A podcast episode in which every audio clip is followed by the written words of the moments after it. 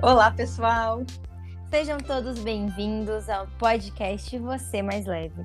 Meu nome é Natália Vieira. E meu nome é Natália Capozzi. E nós somos nutricionistas.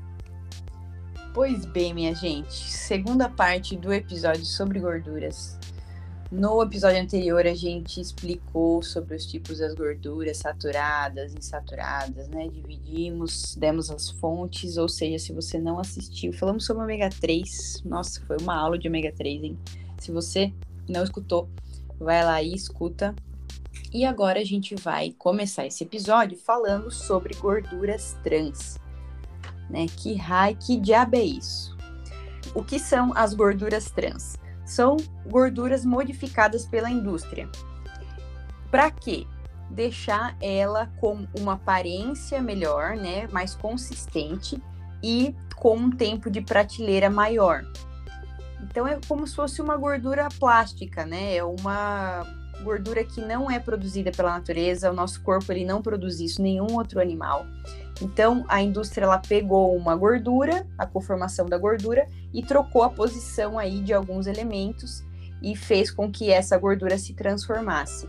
Né? Quem entende um pouco de química sabe o que, que é uma molécula cis, uma molécula trans. Então, a, a gordura passou a ser uma molécula trans. Quando ela vira trans, é porque ela sofreu essa hidrogenação, certo?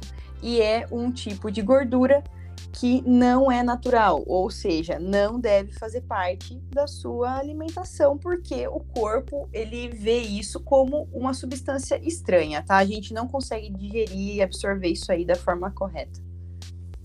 Então, diferente das outras três gorduras que nós citamos no episódio anterior da semana passada, que a gente começou a falar sobre gorduras. Então, caso você não tenha visto esse episódio, volta lá para você conseguir entender do que, que a gente está falando aqui.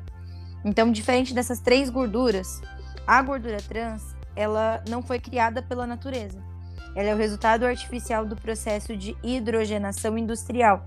Então, é como a Nani falou, é algo estranho para o nosso corpo. Não é algo que a gente consegue assimilar porque foi criada. Ela é extremamente danosa ao organismo e não vai existir uma quantidade segura para consumo. A gente sabe que no dia a dia acabamos consumindo alimentos que contêm gordura trans. Porém, o que acontece? O consumo desse alimento em pequena quantidade já não é legal. Agora, com muita frequência, piorou. E se for em grande quantidade todos os dias, amado, por gentileza.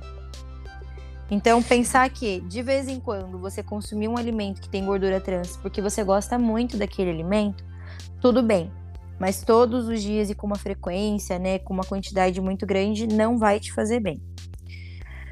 Beleza. Órgãos oficiais da saúde, como o americano FDA, alertam que a ingesta de, de quantidade de gordura trans deve ser o mais baixo possível.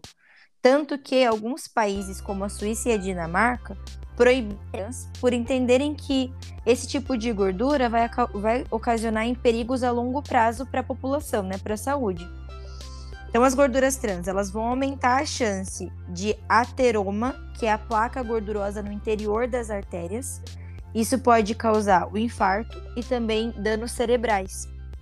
É, também pode danificar o nosso metabolismo, trazendo problemas cardíacos, o aumento do colesterol, diabetes, obesidades, artrites, facilitando assim a ocorrência de inflamações e até mesmo alguns tipos de câncer então, é, é realmente muito importante, né, a gente ver o quanto a gente está consumindo desse tipo de gordura, porque ela pode causar muitos prejuízos à nossa saúde.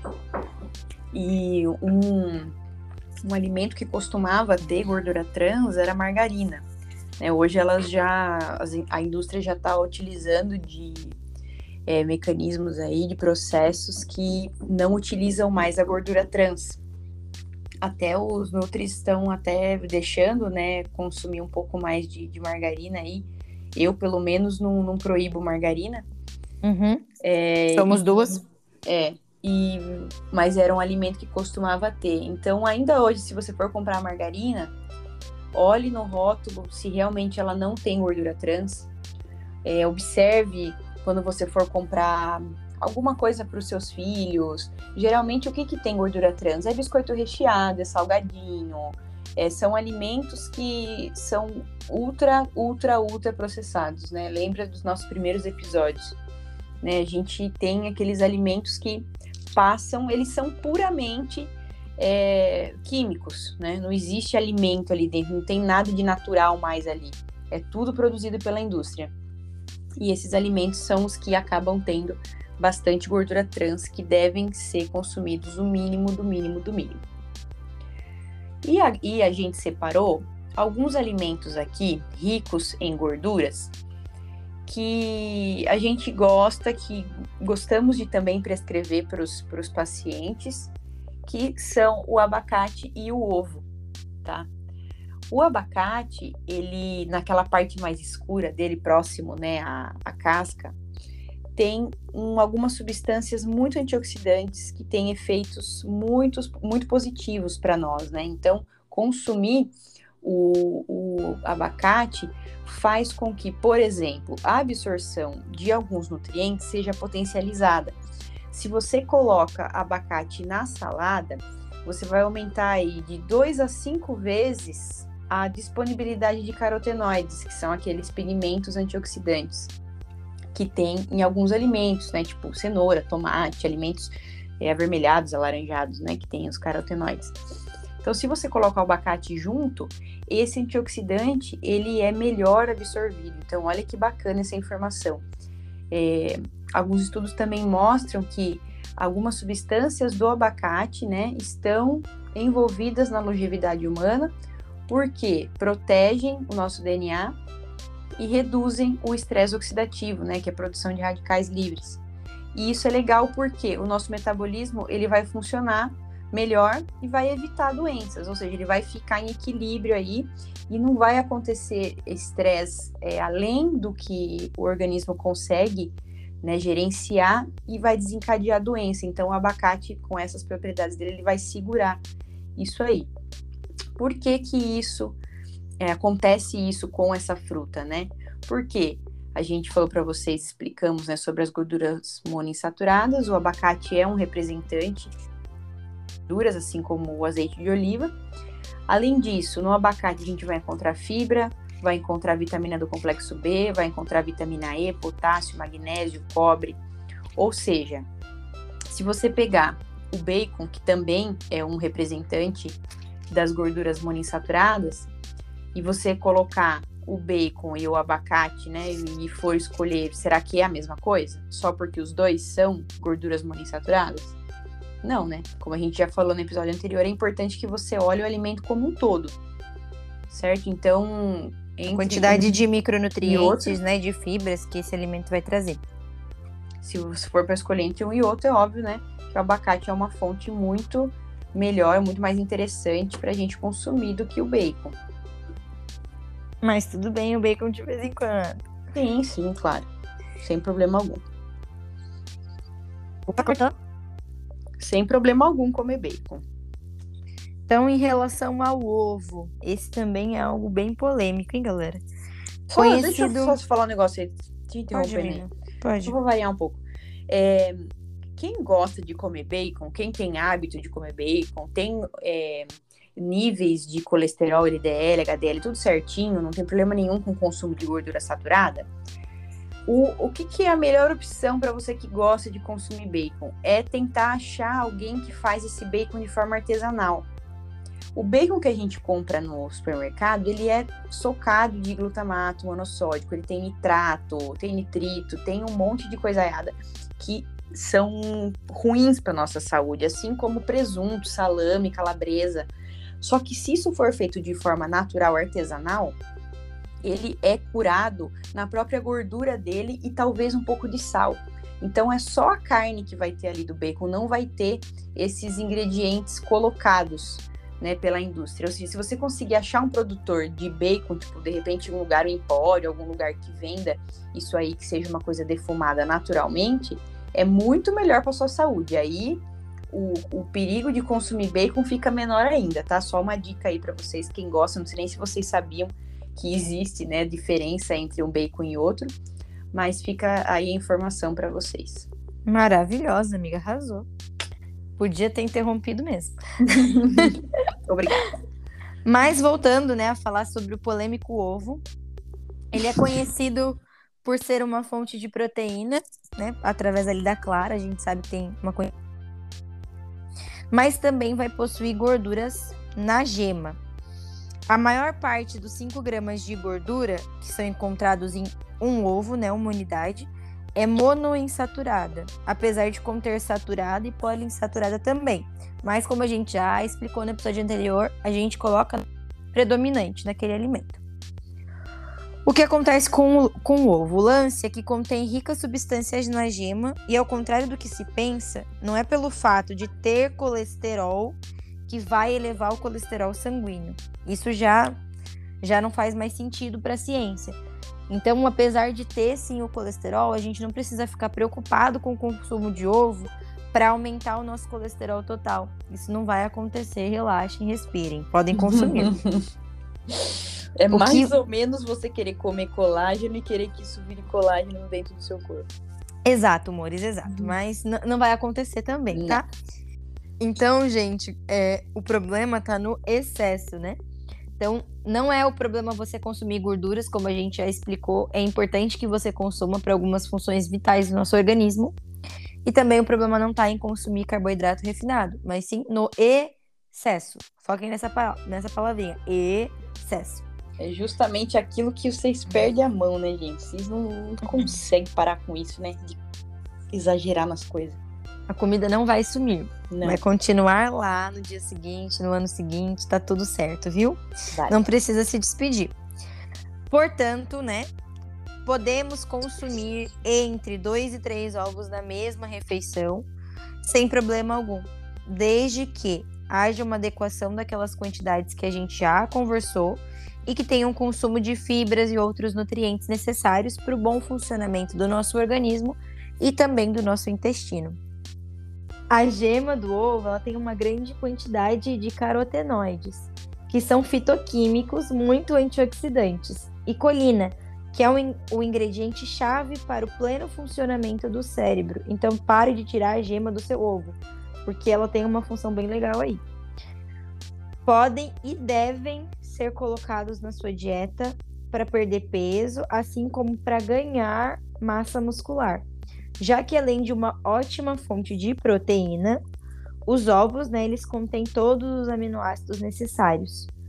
Possuem gorduras que auxiliam na saciedade também. Ovo é vida, gente. O alimento bom. Não, ovo, né? Eu, não, tenho, eu não, não tenho que falar de ovo, cara. Às vezes algum paciente fala, ai, Natália, eu não, não tô mais comendo ovo. O que, que eu posso colocar no lugar? Eu falo, filho, não existe. Não tem nada que possa substituir esse cara aí que saiu do fiofó da galinha. As galinhas são tudo. Bom, olha, é... gente, o pior é que o ovo realmente é um alimento que a gente pode, pode considerar muito bom para qualquer tipo de, de objetivo. Também, né, Natália? Dá Sim. pra gente fazer de tudo que é coisa com ovo. Não quer dizer né? que você precisa comer, por exemplo, todo dia de manhã para esse paciente que tá enjoado, o ovo mexido. Né? Ele é? pode consumir esse ovo através de um bolinho de caneca, pode ser uma panqueca, pode ser num bolinho de cenoura. Eu então... não sei se já te perguntaram, mas assim, é. eu às vezes eu coloco o ovo lá na dieta, a pessoa fala, tem que ser cozido? Ah, porque é, a pessoa já tá na cabeça dela que Tadinho. dieta é ovo cozido. Aí, gente, para. Ovo cozido nem é tão bom assim. Não. De vez em quando vai.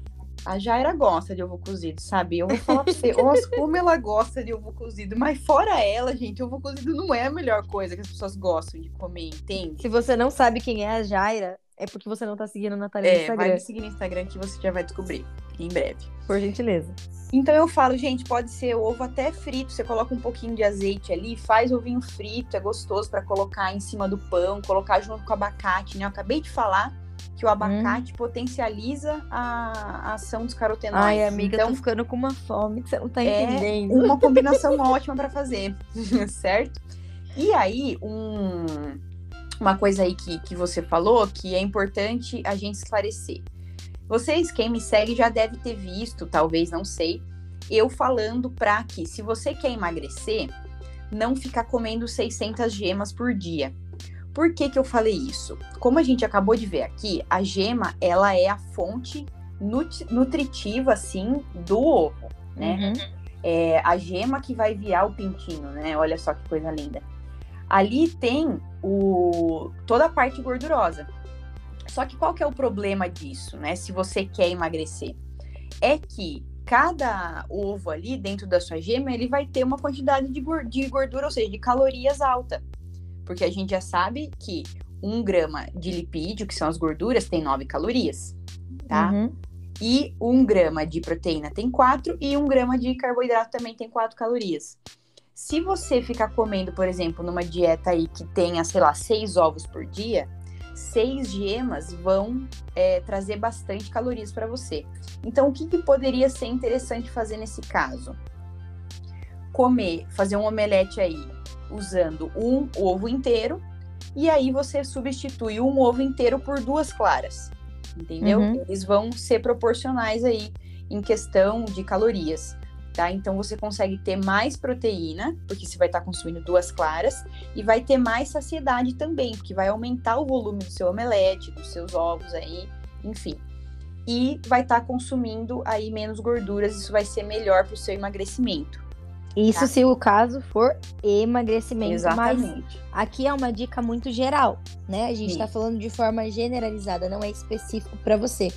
Para que é consiga é algo específico somente com a ajuda de um nutricionista. A gente cansou de repetir isso por aqui, hein? Uhum. Nem tem como mais é, vocês não saberem disso. Mas é só realmente, é só uma dica, só um insight aí para vocês é, economizarem algumas calorias aí tá? Mas mesmo assim, continue comendo a gema, porque ela é bem nutritiva. Bom, aí, uh, só pra gente finalizar, eu coloquei aqui os. É, o polêmico óleo de coco, né? O ovo já é polêmico, agora óleo de agora coco. óleo de coco ganha.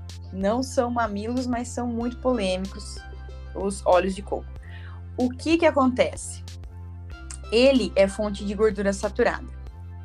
Aí tem aquele time que fala que a gordura saturada é horrível, que veio direto do inferno, que não pode comer isso aí. Então eles ficam abominando o óleo de coco. Aí tem aqueles que, como eles são triglicerídeos de cadeia média, né? Aí eles já ficam endeusando o óleo de coco, que o óleo de coco é tudo, óleo de coco é isso, óleo de coco é aquilo. Eu, por exemplo, uso óleo de coco para passar na pele, no cabelo. Para isso que eu uso óleo de coco, honestamente. Eu também. Né? Me julguem. Ai, Por gente, quê? olha, dica de óleo de coco. Onde você pode usar o óleo de coco? No cabelo.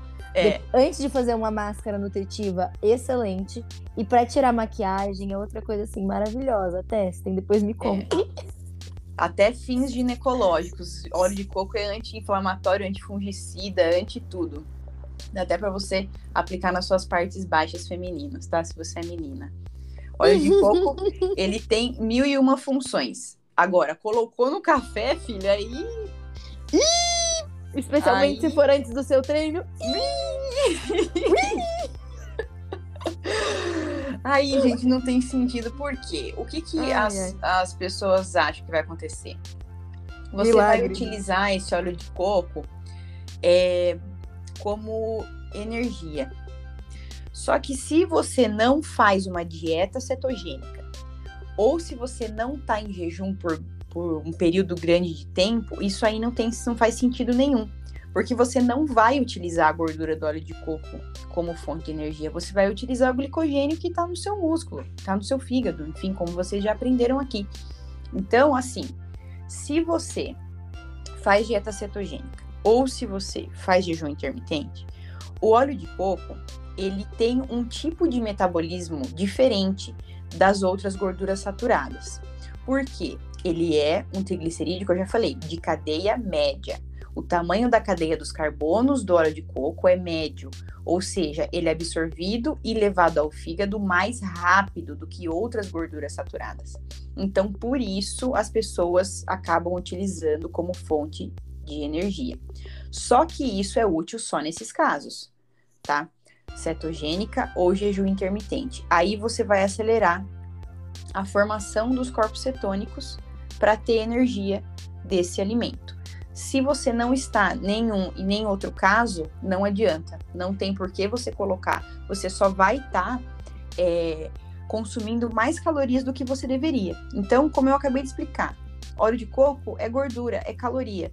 Então, você vai adicionar caloria do nada dentro do seu café ali, tá? A troco do quê? De nada. Então, não tem sentido algum fazer isso tá? Você só vai estar tá tomando café ruim, né? Porque vamos combinar quem é que gosta de café com óleo de coco, né? Olha, eu não tomo nem café, então não posso opinar. É, amiga. E aí não vou nem falar daqueles Power Coffee lá, daqueles negócios que custa um milhão de reais. E eu tem zero fico... efeitos. eu fico estressada. Não, tem até o efeito. Tem o efeito aí de você tomar um café com óleo de coco, ou seja, Aí Faz eles, na sua casa. Eles, eles, colocam mais uns bagulho lá, umas canela, um negócio também que aumenta a termogênese em 0,0000001%. E aí, por isso, eles acham que eles podem cobrar 100 reais num pacote de café. Veja marketing, bem. É e marketing. tem gente que compra, né? Isso que é o mais interessante. Tem muita gente. Eu até compra. tenho um post meu tá bem no pente para postar a respeito disso aí. Sobre esses cafés aí de do Super Coffee. Gourmetizados aí. Ai, ai. Enfim, sem, é, sem estar então nesse, nesse contexto, ele é apenas mais uma gordura saturada. Não tem nada de especial no óleo de coco. O que, que você acha do óleo de coco, amiga, para fritura? Ai. É, para grelhar os alimentos. Você acredita que seja a melhor opção? Não, eu sou. Na minha opção, a minha azeite. cabeça, azeite, é. É, time azeite, é azeite. azeite é tudo. Uhum. Aí, se você for utilizar. É que assim, às vezes você vai fazer, por exemplo, uma panqueca de banana. Aí você vai colocar azeite ali, o azeite ele acaba remetendo um pouquinho de gosto mais salgado, né? Sim, sim. E aí a gente até pode, aí eu venho aqui no banheiro onde fica meu óleo de coco, levo ele para cozinha coloco na panela e devolvo ele pro banheiro. Entendeu? Nesses casos, a maioria das vezes eu uso manteiga. Então, mas até a manteiga é salgada, né? Não, amiga, sem sal. Ah, então. Aí o problema já é seu. Porque daí a hora que eu for passar a manteiga no pão, Fica bom. aí ela não vai ter sal. Aí não tem lógica nenhuma, né? No meu caso, o que, que eu faço aqui? Eu como pão com manteiga, eu não como margarina, eu como manteiga, mas nada contra a margarina, porque eu gosto mais do sabor da manteiga mesmo. Uhum. Para fazer comida, manteiga e azeite. Às vezes até mistura um pouquinho dos dois, né? Para não queimar a manteiga na panela, coloca um pouco de azeite. Sim. E é, ó, é tempero de salada, azeite. E óleo de coco é só assim, se eu vou fazer um bagulho doce mesmo e tenho que colocar na frigideira, mas as fontes de, de óleo da minha casa é manteiga e azeite só. A minha também, a maior parte é azeite. É. Manteiga é mais raro e o óleo de coco a gente usa para as funções que a gente já contou para você. É, é, inclusive, só falando a respeito do azeite, é importante que você se atente a não comprar é, mais por conta das propriedades, né? Não tem problema também você usar um óleo misto, né? Você vai utilizar aí. Para cozinhar. Isso, para cozinhar. Agora, para um, um, tempero de salada, aí já é mais interessante você usar o azeite puro, azeite extra virgem, né? Porque para conseguir ter os benefícios dessa gordura aí, dessa monoinsaturada, é legal você consumir ele cru, né, e ele puro, né, sem ser mistura de óleos. Então, geralmente aqueles azeites que você vê que são um pouco mais baratos é porque é mistura de óleo vegetal com algum com azeite. azeite, sim. Aí até fazer uma comida, fazer o arroz, a carne, aí com isso aí não tem problema nenhum, mas para salada é melhor o azeite puro. Então vamos dar uma resumidinha em tudo que a gente falou para vocês nos dois episódios. Esse é o momento resuminho para vocês. Então vamos lá. Quantidade de gordura em uma dieta. Não pode ser excesso, mas também não pode ser muito restrito, né? O alto e o baixo vão fazer mal para sua saúde. Portanto, equilíbrio. O valor disso está mais ou menos em 20% da sua dieta, 20% do total calórico ingerido. Então, 20 a 30, né? É, normalmente 20 a 30, é exceto quando a gente está usando alguma estratégia específica, como por exemplo a cetogênica, que a gente já falou sobre isso no episódio anterior.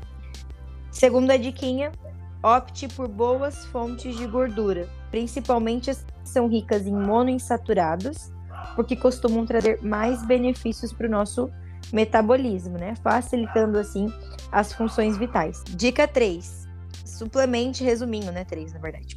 Suplemente ômega 3, caso não consuma quantidades adequadas a partir dos alimentos. Então, no episódio passado, falamos sobre ômega 3, sobre suplementação, e aí é de acordo com a sua rotina e com a ajuda de um nutricionista que você vai saber se você deve ou não suplementar e qual é o melhor para você escolher.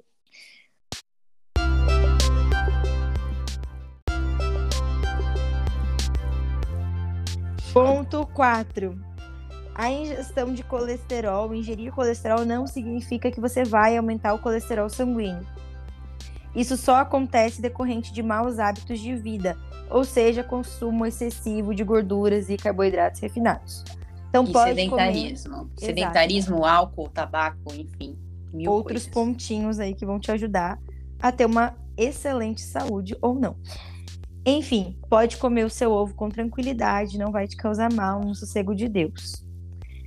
E a última diquinha, o resuminho aqui para vocês, o óleo de coco, desculpem, não é superior às outras gorduras para emagrecimento. Então não fiquem colocando como um super alimento, porque de fato não é. É útil em alguns casos que a gente já falou, e usem as diquinhas que a gente deu para vocês aqui no episódio, depois contem pra gente lá no Instagram, tá bom? Falando em Instagram, se você não segue a gente, não sei o que você está esperando, segue lá, arroba você mais leve podcast. E também nos nossos Instagrams pessoais, tem muito conteúdo legal por lá. Você não vai perder de conhecer a Jaira, não vai perder de ver os nossos posts, piadas, memes, respostas de perguntas, interagir conosco, ver nossa carinha, porque afinal você só vê a foto que a gente posta aqui no episódio, isso é muito triste.